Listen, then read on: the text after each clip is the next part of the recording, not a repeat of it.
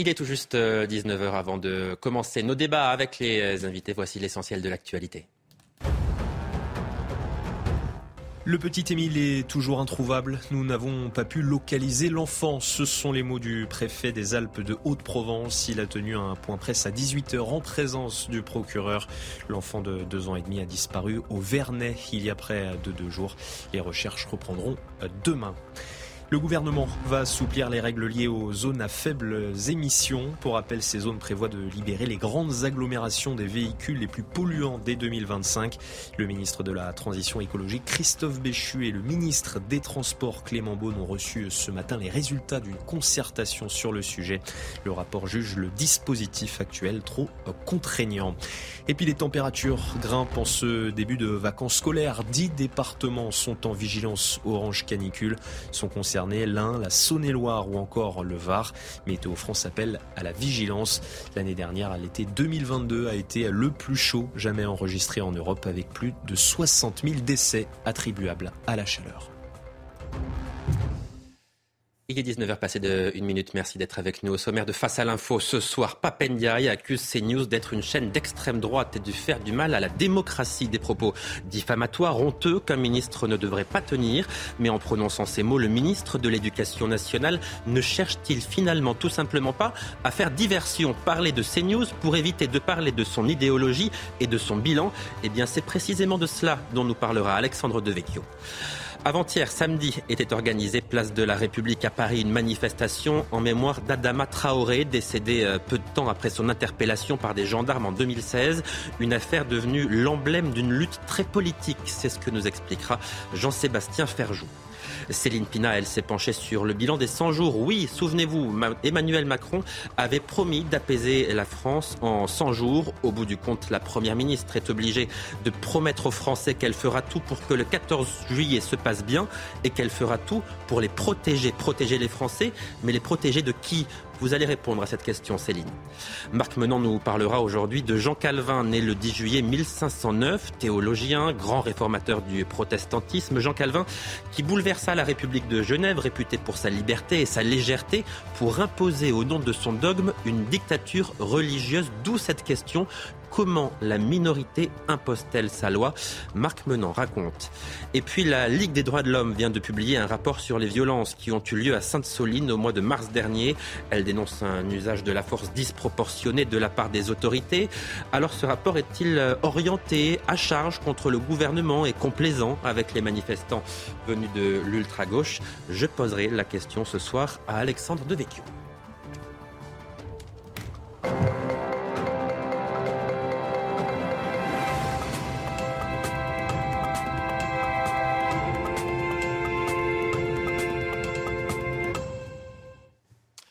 On commence donc avec cette attaque, attaque du ministre de l'Éducation nationale qui s'en est vivement pris, Alexandre Devecchio, à, à CNews et à, Europe 1. Il accuse notre chaîne et, Europe 1 d'être d'extrême droite et même de faire du mal, je le cite, faire du mal à la démocratie. Et vous y voyez là une, tentative de diversion?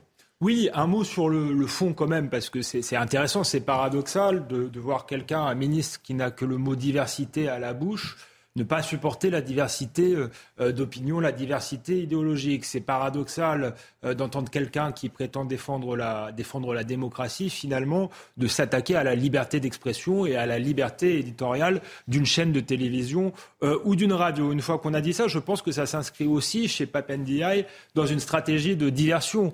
On a tous bien compris qu'après les émeutes, Emmanuel Macron cherchait un bouc émissaire, qu'apparemment ce bouc émissaire pourrait être, si vous voulez, Papendiaï, euh, et finalement, euh, il ne fait qu'utiliser euh, cette rhétorique qu'on connaît maintenant, euh, c'est-à-dire de crier à l'extrême droite pour, éviter, pour éviter tout débat. Si finalement c'est euh, la réduction à Hitlerum, c'est on dénonce le fascisme, et à partir de, ce moment-là, il n'y a plus de conversation civique possible, et surtout il n'y a plus d'interrogation sur Papendia et lui-même. Quelle est son idéologie Quel est son bilan? Ce sont des questions intéressantes qu'on aimerait lui, lui, poser. Mais alors précisément selon vous, quelle est l'idéologie de Papendia? Est-ce qu'il en a en réalité véritablement une bah, le, chercheur au CNRS, Pierre-André Tagliès, l'avait qualifié dans le Figaro de wokiste de salon. Alors c'était un peu cruel, assez drôle, mais assez bien vu.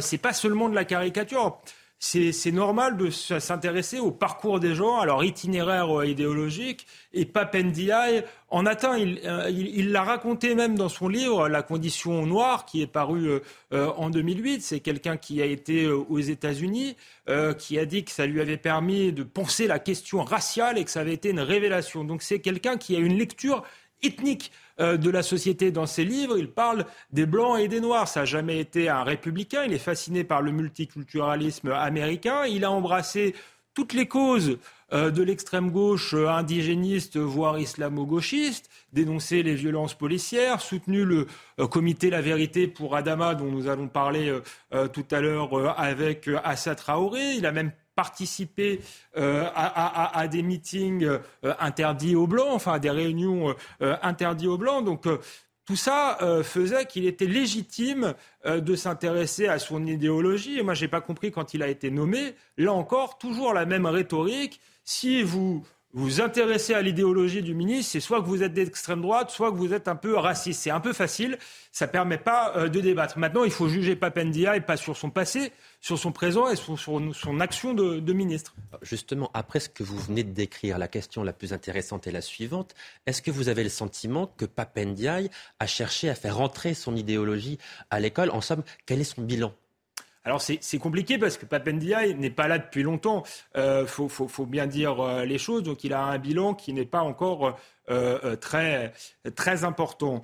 je pense aussi qu'il est rentré dans un contexte où la société française était très méfiante, commençait à être en, alerte par rapport à ces questions-là et qu'il n'était pas forcément libre d'aller jusqu'au bout de son idéologie. Mais je pense tout de même que petit à petit, si on regarde bien ce qu'il a fait, il a essayé malgré tout de faire rentrer euh, cette idéologie-là euh, dans la République, au ministère de l'Éducation nationale. Il a fait des petites choses, par exemple le Conseil des sages de la laïcité qui avait été mis en place par euh, Jean-Michel Blanquer, qui était justement un, un, organisme censé défendre la laïcité, qui permettait aux professeurs, comme Samuel Paty par exemple, qui serait en difficulté, de se saisir directement de, cet organisme pour être aidé. Eh bien, l'une des premières choses qu'il a fait, curieusement, Papendiaï, dans, dans, le contexte qu'on connaît, c'est finalement de modifier la composition euh, de ce Conseil des sages de la laïcité en y faisant entrer des gens comme Alain Policard qui trouvait euh, que ce Conseil des sages était trop monocolore.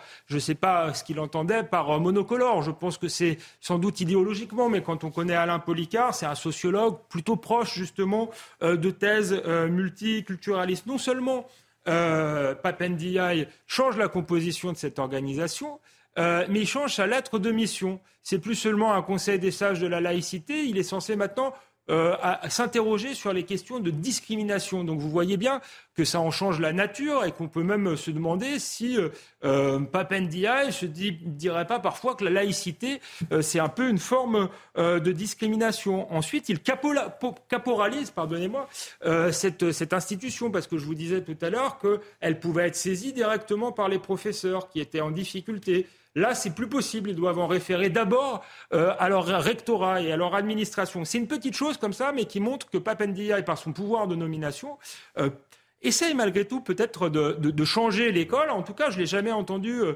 très peu se prononcer finalement sur l'autorité des professeurs, sur la transmission des savoirs. À chaque fois qu'il s'exprime ou qu'il agit, que ce soit avant qu'il soit ministre ou pendant, c'est pour sur la question de la diversité. Plus récemment, euh, il a annoncé qu'il doublait l'enseignement civique euh, et moral euh, à l'école.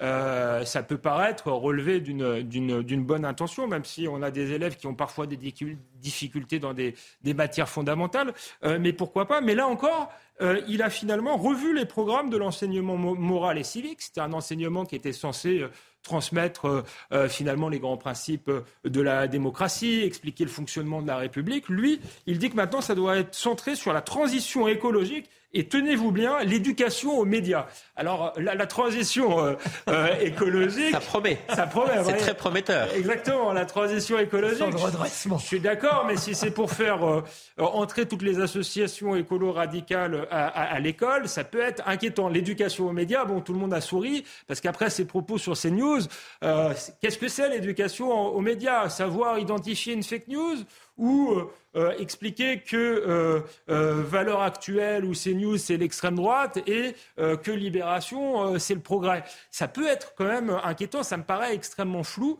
et ça me paraît traduire finalement une, une volonté idéologique chez Papendia. donc un, un, bilan assez faible, surtout sur la, la laïcité, parce qu'il il a été confronté quand même au problème de l'abaya.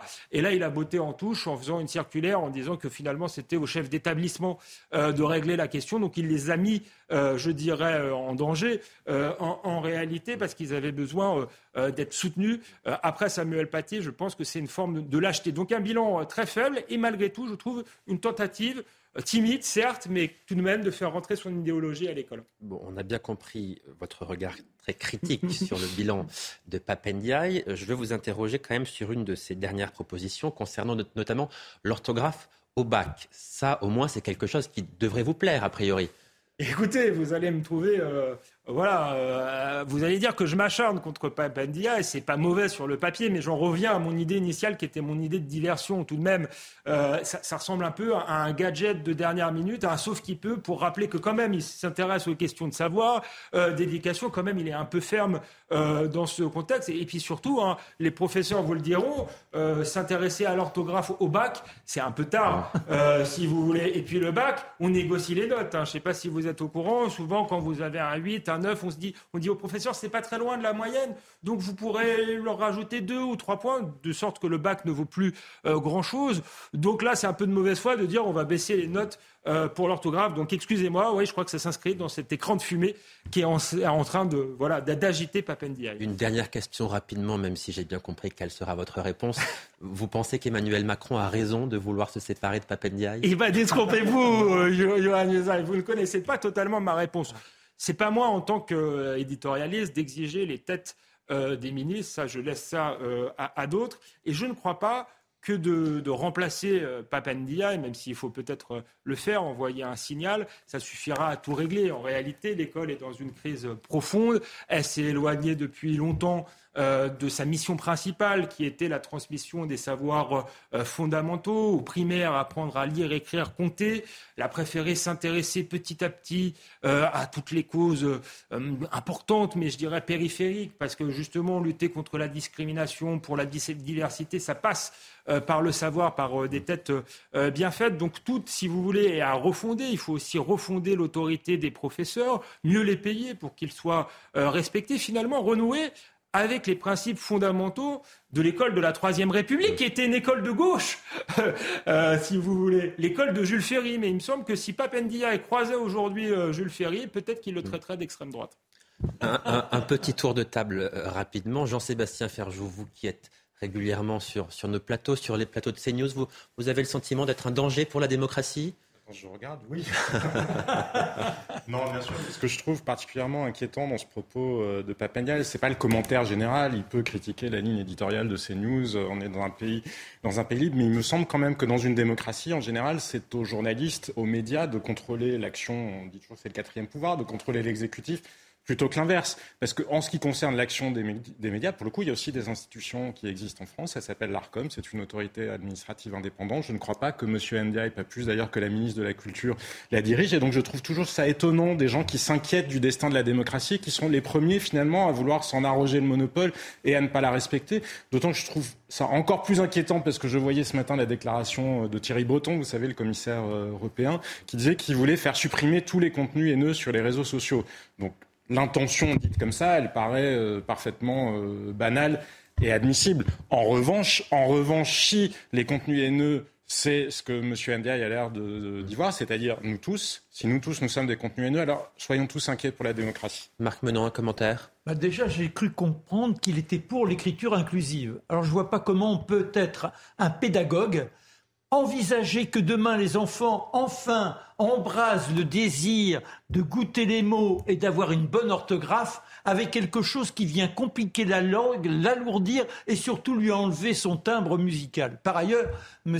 Papendai a eu la grande révélation aux États-Unis. Mais comment était-il aux États-Unis Grâce à une bourse? Une bourse de la France. Et dans ce pays, donc, on lui a donné la possibilité, bien qu'étant un homme de couleur, on lui a donné la possibilité de montrer ses qualités. Il a obtenu les diplômes, on lui a offert un voyage. Et là, il a eu la révélation, eh bien, que les Blancs étaient des salopards racistes. Il y a quand même quelque chose qui ne va pas, non? Céline Pina. Moi, je trouve déjà assez déshumanisant de s'en prendre. Derrière une chaîne, derrière une marque, il y a des centaines et des centaines de personnes qui travaillent, qui ont tous vu leur travail sali, qui sont tous sentis insultés. Donc, je trouve que pour ces gens qui font autant de leçons de morale, penser un peu que l'autre existe, ça serait peut-être une bonne base euh, déjà.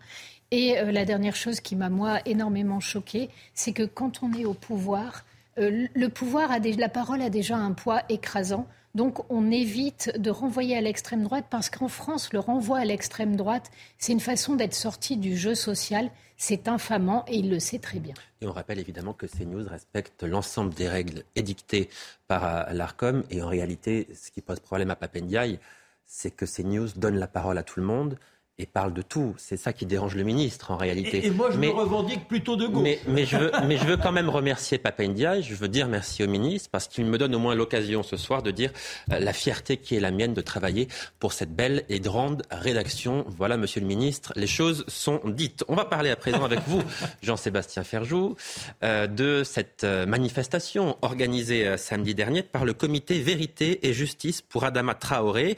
Une manifestation en sa mémoire, donc, sur la place de, la République à, Paris. On a beaucoup parlé des, élus qui s'y sont rendus, mais est-ce que vous pouvez d'abord nous rappeler l'histoire de la mort de, ce jeune homme et peut-on soutenir que la justice n'a pas fait son travail concernant les, conditions de son interpellation en 2016 oui, parce que cette question de la justice, c'est vraiment la question clé. Les comités Adama Traoré s'appellent les comités vérité et justice en 2020, lors de ces marches, euh, effectivement, euh, qui jusqu'à présent étaient euh, pacifistes, on entendait quand même le, slogan pas de paix sans justice. Donc il y a quand même une menace et une menace pas totalement, pas totalement en filigrane. Donc oui, je trouve ça très étonnant que les élus qui s'y sont rendus n'aient pas l'honnêteté, la rigueur intellectuelle de se poser la question de est-ce que oui ou non la justice a à minima fait son travail. De toute façon, il n'y a pas encore de conclusion à l'enquête euh, qui s'y mène. Parce que c'est devenu le cas emblématique des violences policières dans le pays. D'ailleurs, pendant le week-end, il y avait d'autres marches de deuil et de mémoire, c'était l'expression employée, qui étaient, euh, qui étaient organisées à propos euh, de ces violences dites, dites policières. Donc moi, je pourrais comprendre qu'il y ait des députés qui se joignent à une, à une manifestation si on était vraiment dans un cas de déni de justice. Je pourrais éventuellement comprendre même qu'ils joignent l'envoi à une famille par ailleurs multicondamnés, parce qu'on le sait quand même, y compris pour des cas de violence contre les policiers. Mais je le comprendrais s'il existait des doutes sérieux sur le fait que la justice n'ait pas fait son travail et s'il existait des doutes sérieux sur le fait que la police aurait pu être dans l'emploi d'une violence gratuite, euh, caractérisée et euh, disproportionnée par rapport à la réalité des faits. Sauf que ça ne tient pas. Parce que quand on regarde, l'instruction, elle est ouverte depuis 2016. Il y a 3000 cotes dans ce dossier. Un dossier judiciaire moyen, c'est entre 300 et 500 cotes. Soutenir que la justice ne ferait pas son travail, c'est absurde. C'est presque l'inverse qui s'est passé. C'est-à-dire que la justice a accédé à toutes les demandes d'expertise, de contre-expertise, de contre-contre-expertise qu'a fait la famille Traoré depuis des années. La seule chose à laquelle euh, la justice euh, n'a pas cédé pour l'instant, c'était une demande de reconstitution du moment exact de l'interpellation d'Adama Traoré. Sauf que ce moment exact, vous savez combien il durait? Il durait entre une et deux minutes dans un appartement où il n'y avait que les gendarmes et que Adama Traoré. Et les une à deux minutes, c'est attesté par des témoins extérieurs. Donc, à quoi rimerait une reconstitution sur une à deux minutes De toute façon, ça n'est pas le moment où Adama Traoré est mort de toute façon.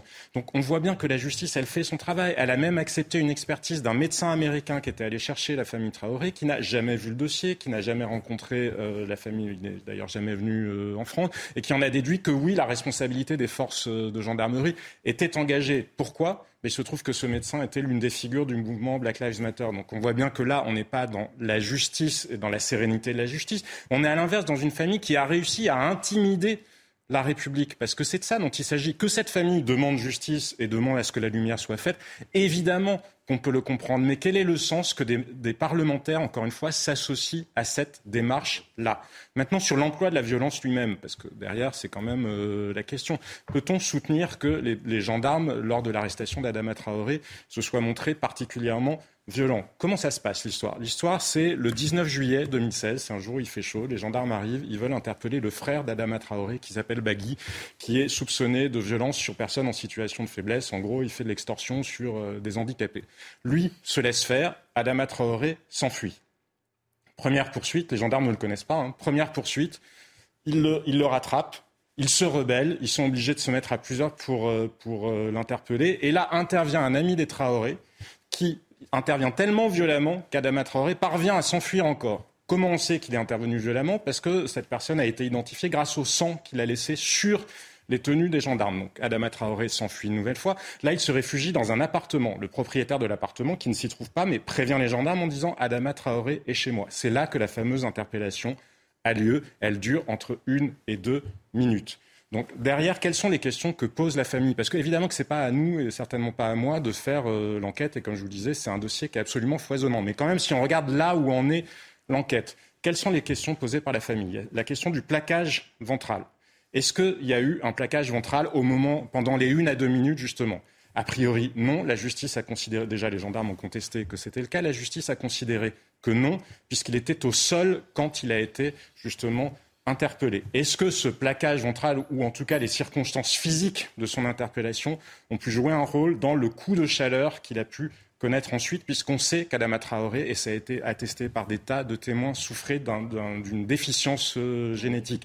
Mais ça n'était pas écrit sur son visage. Les gendarmes, quand ils le voient, ils ne savent pas que c'est... Une déficience cardiaque. Exactement. Une enfin, et qui fait qu'il euh, s'oxygène, ses globules blancs ou rouges, je ne sais plus, lui permettent moins, rouge, voilà, lui permettent moins de s'oxygéner. Donc là encore, la justice n'a pas considéré qu'il y avait eu violence. C'est ça le paradoxe. Vous imaginez ce dossier qui est devenu emblématique des violences dites policières, il n'y a pas de violence dedans. Les, gendarmes n'ont jamais été mis en examen pour des faits de violence. C'est-à-dire, initialement, l'instruction, qu'est-ce qu'elle a fait? Elle a cherché à aller voir s'il n'y avait pas eu violence, euh, violence volontaire ayant entraîné la mort sans intention de. Elle l'a écarté. Je vous disais, les gendarmes n'ont jamais été mis en examen pour violence. Ils n'ont même pas été mis en examen pour non-assistance à personne en danger. La seule question qui tienne encore, c'est la question de la position latérale de sécurité. Donc les gendarmes ne sont que témoins assistés sur cette question de la mise en danger. Alors, vous l'avez dit, on peut évidemment comprendre que la famille Traoré euh, souhaite que toute la lumière soit, faite sur la mort d'Adama Traoré, mais on voit bien que ce dossier est aussi devenu l'emblème d'une lutte très politique, Jean-Sébastien. À, quel mouvement politique s'est alliée la famille Traoré et que revendique-t-elle maintenant? Oui, parce que je vous le disais, bien sûr, une famille qui souhaite y voir plus clair sur la mort euh, de son frère, quand bien même aurait-il été délinquant, évidemment, c'est normal. On le comprend et ça n'a rien à voir et rien ne justifie, quelle que soit votre situation vis-à-vis de la police, de la gendarmerie, que vous mouriez dans des conditions indues. Donc ça, Très bien. Mais on voit bien que les Traoré, comment ont-ils fait de leur dossier, où comme je vous le disais, il n'y a pas véritablement de question de violence des gendarmes, comment ont-ils fait ce symbole-là? Parce qu'ils se sont alliés à des tas de gens, tout simplement. Ils se sont alliés, entre autres, à des gens de la France insoumise. On a bien vu tous les députés euh, qui étaient. Et c'est là où je vous dis, moi je trouve ça étonnant que des parlementaires se substituent aux magistrats. Si les magistrats, eux, ont considéré qu'en l'état, la justice, déjà, d'une part, elle faisait son travail et que d'autre part, il n'y avait pas de violence, qui sont-ils pour se substituer justement à la justice de leur pays? Sont alliés aussi avec quelques socialistes, quelques verts. On a vu euh, Sandrine Rousseau. Ils se sont surtout alliés avec les indigénistes. Vous savez, le parti des indigènes de la République. Alors, c'est qui ce parti des indigènes de la République? Ça a été fondé par une femme qui s'appelle Ouria Boutelja. Ouria Boutelja, qui se vante que Jean-Luc Mélenchon, c'est là où on voit quand même tous les fils, hein, qui se vante que Jean-Luc Mélenchon soit une prise de guerre. Et le porte-parole du comité justice et vérité pour Adama, enfin, vérité et justice pour Adama Traoré, c'est Youssef Brakni, qui fait justement partie, qui est très proche de cette galaxie des indigénistes, qui est aussi un ancien membre du mouvement islamique de libération. Et donc, que nous explique-t-il, par exemple, sur les émeutes là il nous explique qu'il faut retirer, il faut diminuer les forces de police, enfin le nombre des forces de police et leur couper les moyens. C'est exactement ce qui a été fait aux États-Unis après les émeutes du Black Lives Matter, exactement ce qui a fait ensuite une explosion des homicides aux États-Unis. Qu'est-ce qui nous explique aussi? Il nous explique que nous sommes dans un régime d'occupation Il part de la nécessité de la puissance indigène. C'est-à-dire que l'argument qu'on a reproché à certains pour avoir dit, ben regardez, il y a quand même quelque chose qui peut se jouer peut-être par rapport à un trouble identitaire que peuvent avoir les gens dans les quartiers, eux, ils le revendiquent. Et eux, ils ont le droit de le dire sans que personne ne leur reproche. Merci beaucoup, Jean-Sébastien. Vous restez avec nous. On marque une très courte pause et on se retrouve dans la deuxième partie de Face à l'info. Nous parlerons de la France apaisée qu'Emmanuel Macron avait promis aux Français pour le 14 juillet. Et vous verrez qu'il y a évidemment beaucoup à dire. À tout de suite. De retour en direct sur CNews, soyez les bienvenus dans la deuxième partie de Face à l'info. Avant d'entendre dans quelques instants Marc Menant, qui va nous parler dans un instant de, Jean Calvin. Alors les téléspectateurs ne savent peut-être pas qui est cet homme, mais si vous nous parlez de lui aujourd'hui, ça n'est évidemment pas un hasard. Donc il faut dire aux téléspectateurs qu'ils doivent rester avec nous pour savoir pourquoi. Vous allez nous parler de lui dans, quelques instants, cher Marc. Quel, sens du suspense N'est-ce pas Vous voyez, je, fais bien mon travail. Mais on va voir comment un ce sera particulièrement intéressant. Oui, comment un homme exilé peut arriver à conquérir un territoire et imposer sa loi. Avant cela, Céline Pina, vous vous êtes penchée sur le bilan des, 100 jours. Emmanuel Macron avait promis 100 jours d'apaisement et d'action. Euh, au vu des émeutes urbaines que nous avons vécues, on peut dire au moins que pour l'apaisement, c'est raté. Pour l'apaisement, c'est raté, mais en revanche, au niveau de l'action, il y en a eu, il y en a même eu peut-être un petit peu trop. Euh, on a toujours peine à voir en fait le bilan des 100 jours de ce gouvernement. En revanche, le bilan des émeutiers, lui, il est évolutif, mais il est extrêmement clair. On a parlé de plus de 500 bâtiments publics brûlés, mais ça a été 168 euh, écoles attaquées, 400 bureaux de tabac, 400 agences bancaires, des centaines de commerces, des mairies, mais 268 commissariats aussi. Ça donne quand même une idée du degré de violence qui a déferlé euh, sur notre pays. Résultat, c'est à peu près 40% des effectifs actifs des forces de l'ordre qui ont été mis sur le terrain on est sur des émeutes euh, qui nous ont complètement échappé et qui montrent que déjà on a été à deux doigts de ne pas réussir à les contrôler. En tout cas, pour 8 euh, à 12 000 émeutiers, comme on nous a expliqué, il faut au moins 45 000 personnes pour réussir à contrôler à peu près le territoire. C'est assez inquiétant. Alors, on a vu euh, que le gouvernement expliquait que tout ça était très compliqué, qu'on ne pouvait pas vraiment tirer de conclusions sur ce qui s'était passé. Et ce qui est très amusant, c'est que d'autres n'ont absolument pas ces pudeurs de langage si vous écoutez ce que disent LFI, mais également ce que disent euh, un certain nombre d'éditorialistes, notamment anglo-saxons. Euh, on était dans des émeutes qui étaient particulièrement raciales et qui montraient la violence policière qui se déchaînait sur notre pays. Donc, quand on a vu ensuite Elisabeth Borne arriver pomponnée en dadam en mode je vais vous expliquer tout ce qui a été fait pendant cinq jours parce que quand même, franchement, on travaille, hein, je vous assure, on travaille, eh ben, ça laissait un double sentiment de décalage et d'absence de maîtrise, un sentiment d'amateurisme. Mais la Première ministre, elle a pourtant fait des annonces fortes pour le 14 juillet. Oui, alors elle a surtout expliqué qu'elle allait mettre en œuvre des moyens massifs pour protéger les Français. Pour les protéger de qui? Parce que quand on annonce des moyens massifs comme ça, on a l'impression qu'on est en guerre, que des gens vont nous attaquer. Ben non, en fait, c'est d'autres Français dont les Français doivent être protégés. Et là, on touche du doigt le principal problème du gouvernement, mais aussi de toute la classe politique. C'est-à-dire que on interdit de poser un diagnostic qui dit on est dans une situation où un certain nombre de personnes ont la nationalité française sans en partager aucun fondamental. Or, nous, nous sommes un pays assimilationniste. Devenir français, ce n'est pas une question de couleur de peau, ce n'est pas une question d'histoire, ce n'est pas une question d'héritage, c'est une question d'adhésion à la fois à des valeurs, des principes et à un projet. À partir du moment où la rupture ne se fait pas, qualifier certaines personnes de français de papier est peut-être très désagréable à entendre à l'oreille, mais n'est pas entièrement faux. Et tant que le gouvernement voudra éviter cette question-là, on se retrouvera dans ces périphrases en mode je vais euh, protéger les Français. La deuxième acte en fait de ce euh, finalement on n'est pas passé de, face, de, côte à côte à face à face, c'est Gérard Darmanin qui nous dit Oh non, non, mais en fait, il n'y avait que des gens eudes et des maris Edmé euh, qui brûlaient des poubelles. J'exagère pour vous faire rire, mais en fait, c'était tout le sens euh, de son délire sur les prénoms, d'ailleurs, mmh. euh, les Mathéo, etc. C'était de dire non, non, on n'est pas du tout dans une rupture euh, raciale, on n'est pas du tout dans une partie des gens de nationalité française qui rejettent leur pays et qui le font avec une violence extrême.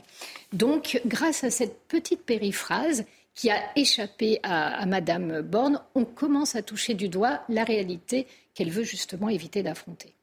Mais pour vous, émeute ou pas, est-ce que l'échec des 100 jours était contenu dans cette euh, idée, disons-le, maladroitement lancée?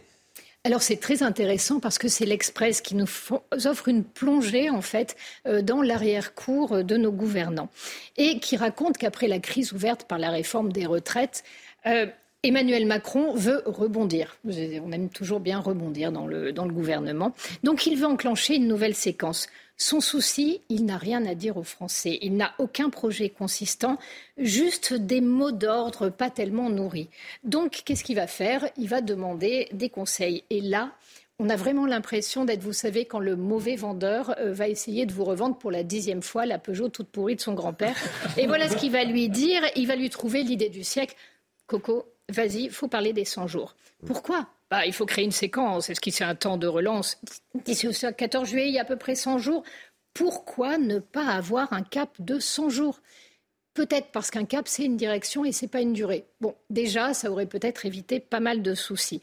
Mais principalement, l'idée à ce moment-là, c'est de jouer avec les médias. Et voilà ce que dit le conseiller.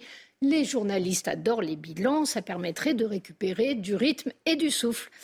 Euh, malheureusement, le seul souffle qui s'est levé, c'est le vent du boulet. Et ça, ce n'était pas prévu au programme. La Première ministre, qui a aussi accordé une interview aux, Parisiens, euh, elle dresse le bilan de ces 100 jours.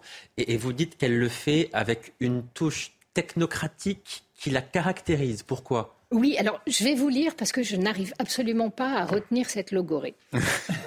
Là, c'est sérieux. Nous avons délivré je me suis dit, elle a accouché. Bon, non, apparemment, c'est.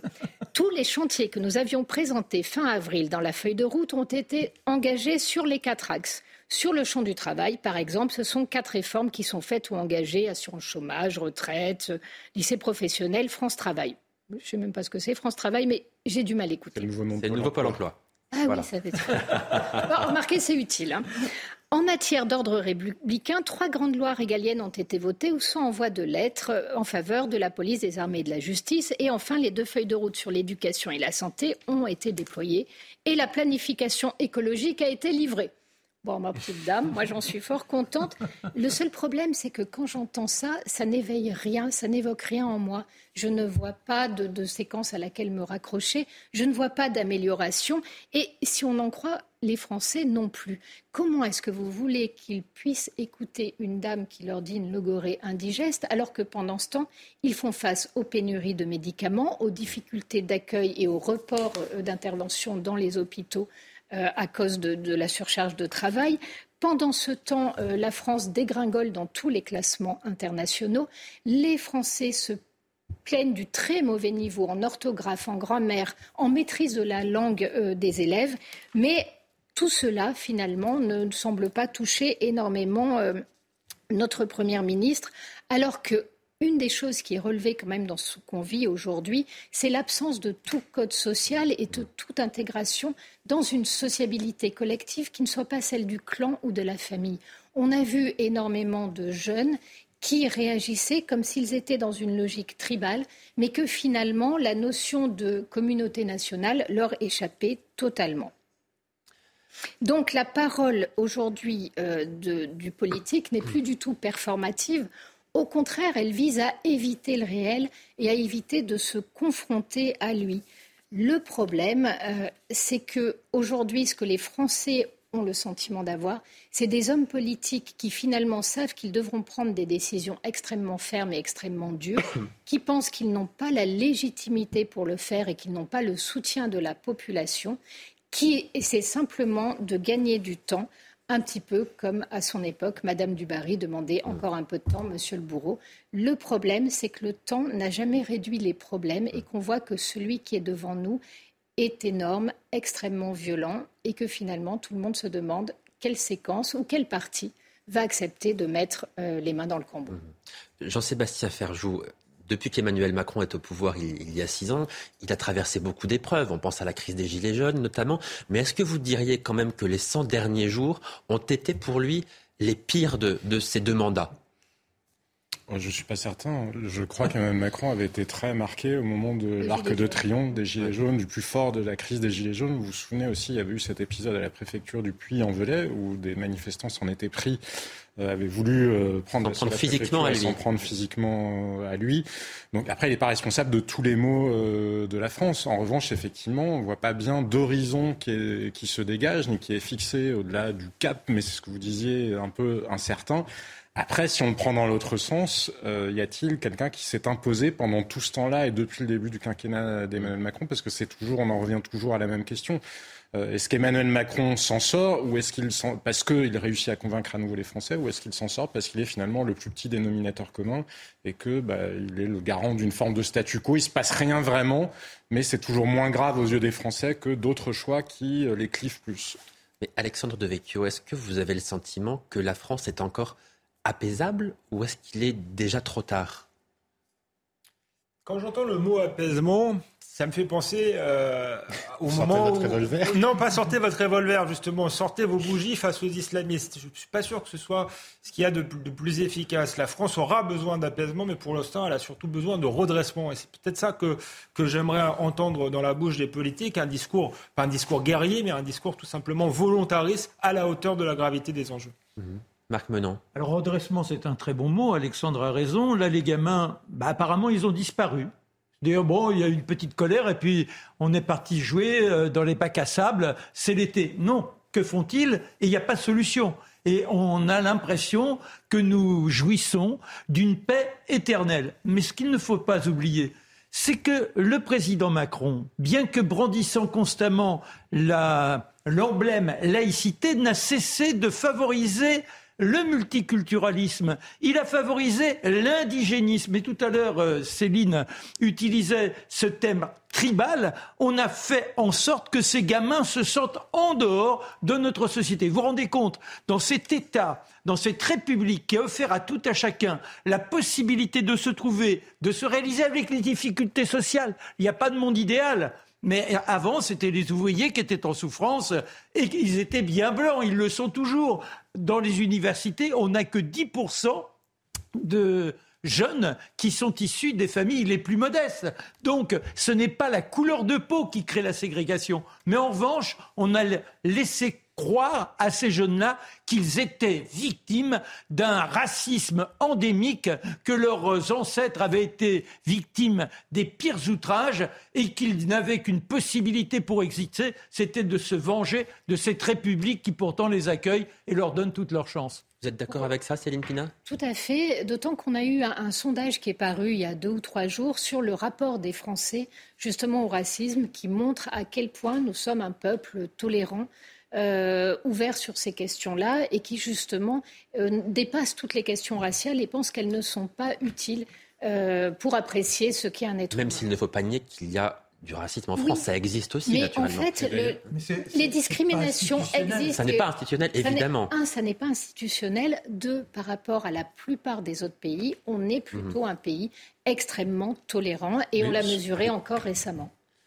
Alors, sur l'attitude, oui. Maintenant, quand on regarde les statistiques, la France est incontestablement mauvaise, que ce soit sur les questions de logement, d'intégration scolaire, d'intégration sur le marché du travail, etc. Mais une fois qu'on a dit ça, il faut regarder pourquoi. Parce que la population immigrée en France n'est pas exactement la même. Par exemple, au Royaume-Uni, les gens qui arrivent sont plus diplômés. C'est le cas aussi au Canada. Et c'est un marché du travail qui intègre très facilement les gens. Nous, on cumule la difficulté d'avoir des populations qui sont peu qualifiées peu diplômés et avec un marché du travail qui est extrêmement rigide. Le problème, c'est que la gauche qui se préoccupe tellement de ces, ou en tout cas qui le dit euh, avec euh, en vociférant, parce que s'en préoccuper, c'est évidemment un objectif politique que chacun euh, peut partager, mais il faudrait envisager des solutions qui ne sont pas exactement dans son logiciel de pensée.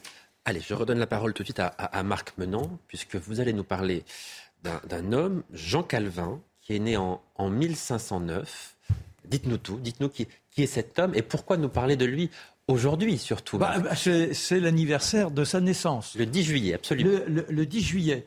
Alors, il, il partage un point avec le président de la République. Il est picard. Il est né à Noyon.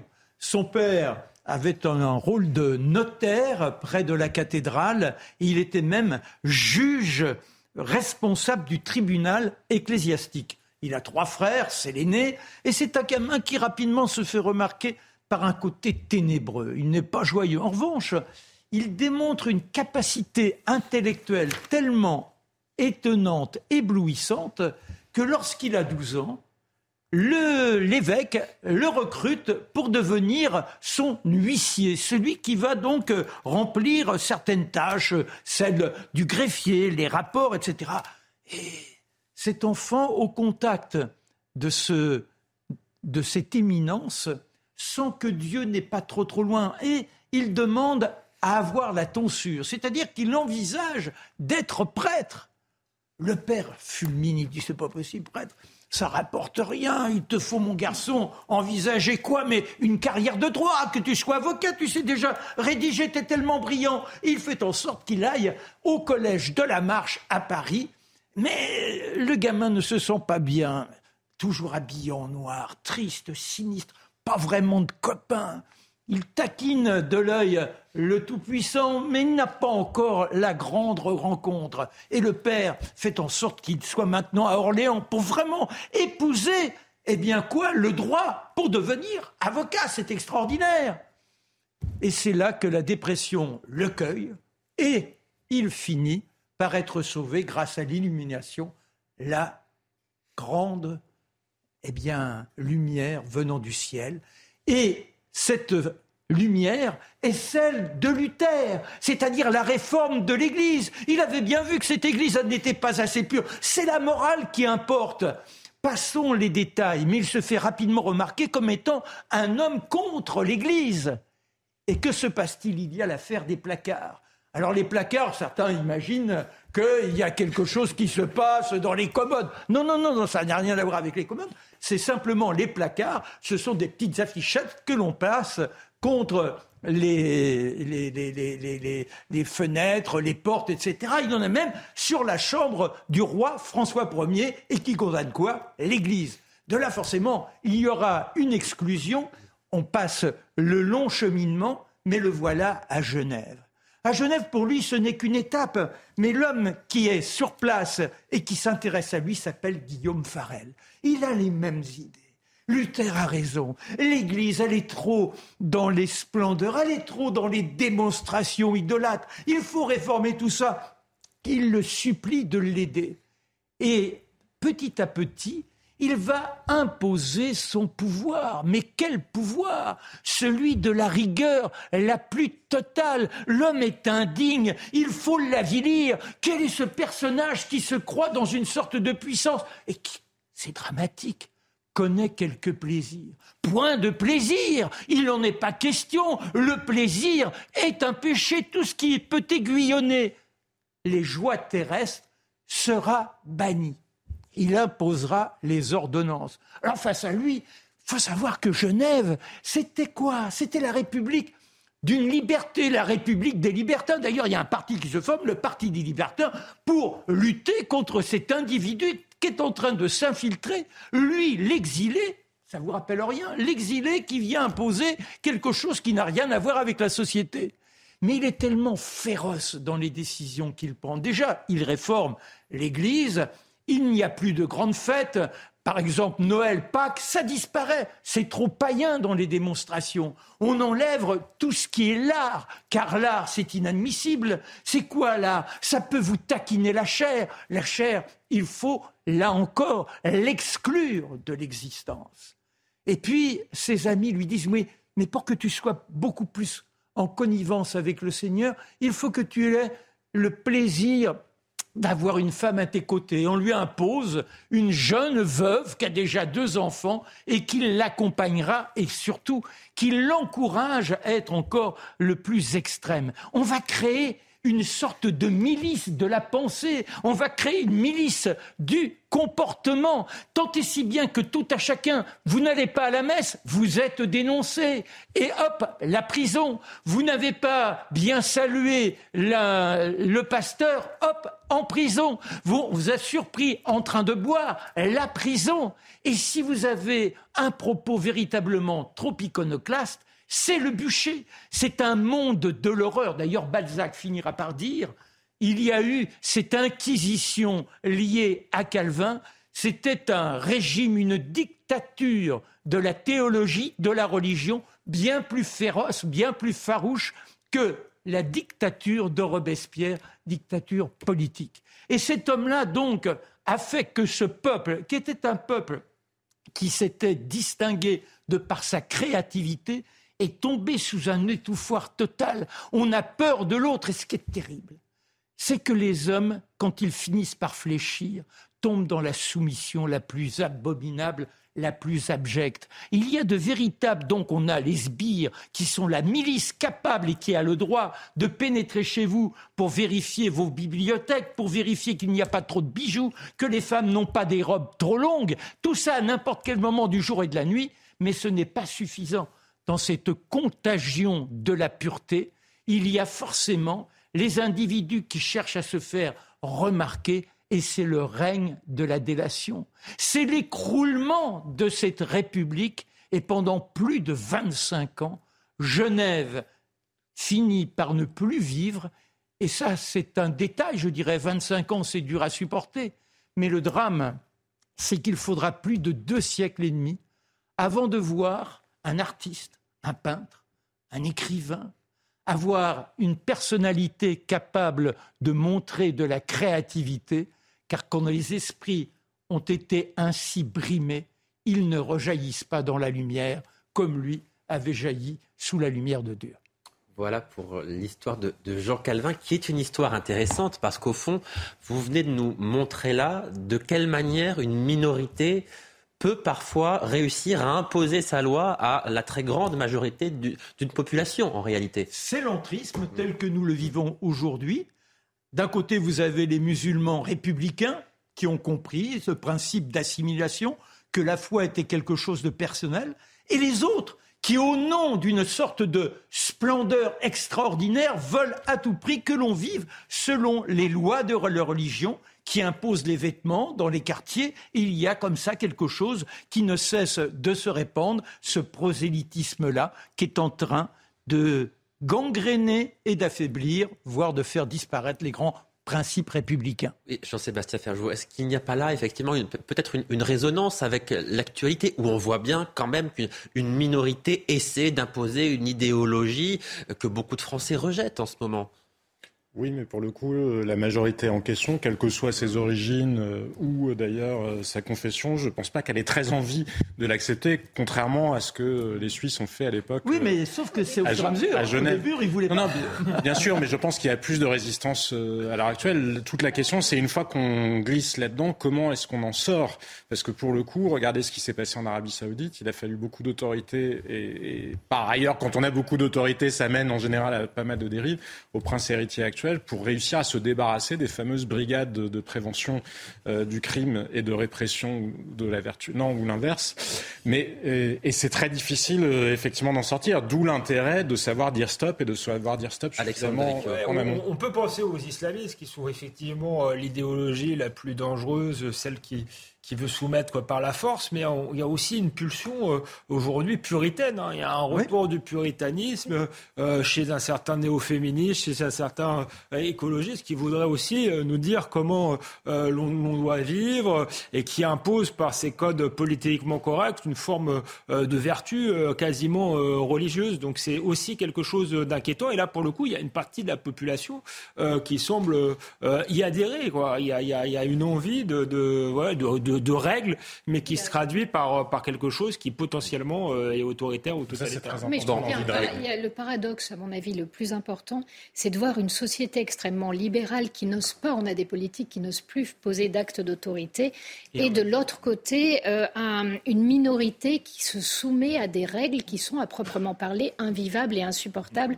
Et en fait, c'est parce qu'elles sont invivables et insupportables que l'être humain est tout le temps en faute et donc que vous pouvez l'humilier en permanence. C'est vert et efficace. Alexandre Devecchio, vous aviez la parole, vous allez la garder, puisque nous allons revenir dans un monde plus contemporain avec vous pour euh, évoquer ce qui s'est passé il y a un peu plus de, trois mois, la manifestation contre une, une méga bassine à Sainte-Soline, marquée par des affrontements violents. Eh bien, la Ligue des droits de l'homme publie aujourd'hui un, long rapport à charge, très à charge, qui reproche au gouvernement d'être responsable de ces violences. D'abord, dites-nous précisément ce qu'il contient, ce rapport. Alors peut-être même avant de dire ce qu'il ce contient, moi je m'interroge, mais je suis peut-être un peu euh, parano euh, et complotiste. Sans doute ce, ce, rapport euh, est à la rédaction depuis longtemps, mais sur le timing. Euh, juste après les émeutes de banlieue, où on a beaucoup accusé la police, on a à nouveau un rapport accusant finalement le ministre de l'Intérieur et la police, cite, d'utiliser des moyens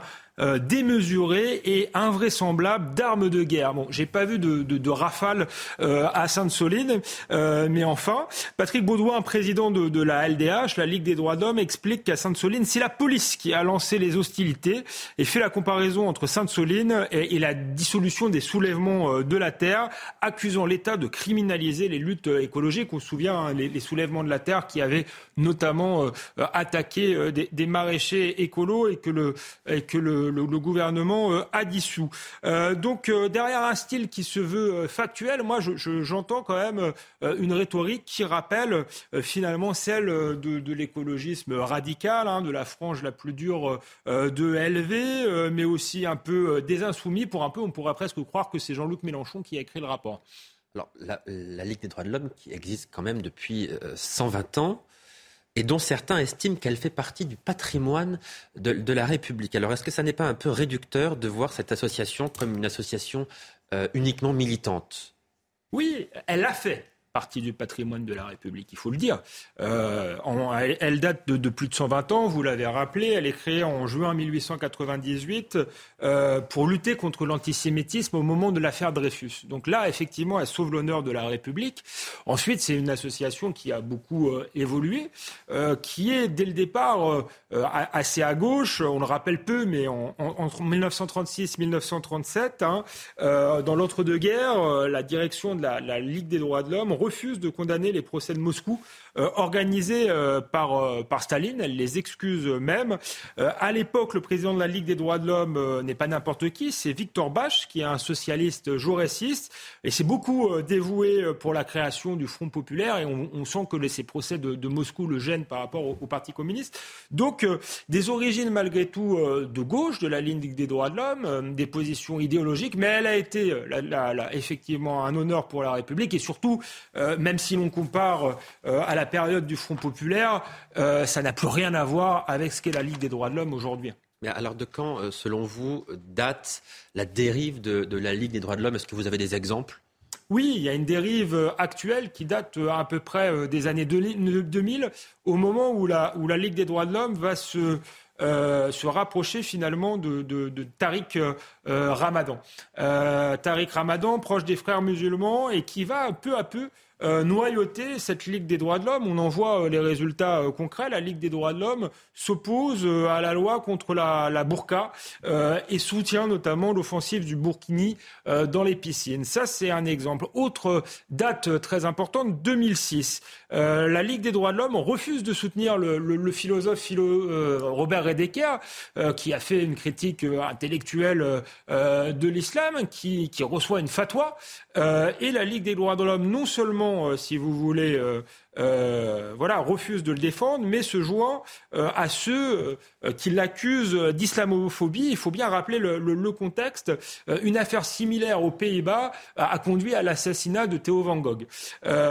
toujours dans cette évolution, il est notable, Richard Malka l'avait noté, qu'en 2015, la Ligue des droits de l'homme est la seule association, grande association historique, qui ne participe pas au procès de Charlie Hebdo et de l'hypercachère. C'est quand même intéressant pour euh, une association euh, dont le, cœur du combat, euh, qui s'est fondé sur le combat contre l'antisémitisme, je le rappelais tout à l'heure, avec l'affaire Dreyfus. Toujours dans cette dérive, je parlais du rapprochement avec Tariq Ramadan, toujours en 2015, juste après le, le Bataclan, les indigènes de la République, la fameuse Ouria Boutelja dont on parlait tout à l'heure, organisent un meeting commun à Saint-Denis avec euh, Tariq Ramadan, justement, euh, pour protester contre l'islamophobie, le racisme d'État et les violences policières. Et qui est-ce qui se joint, qui participe à ce meeting?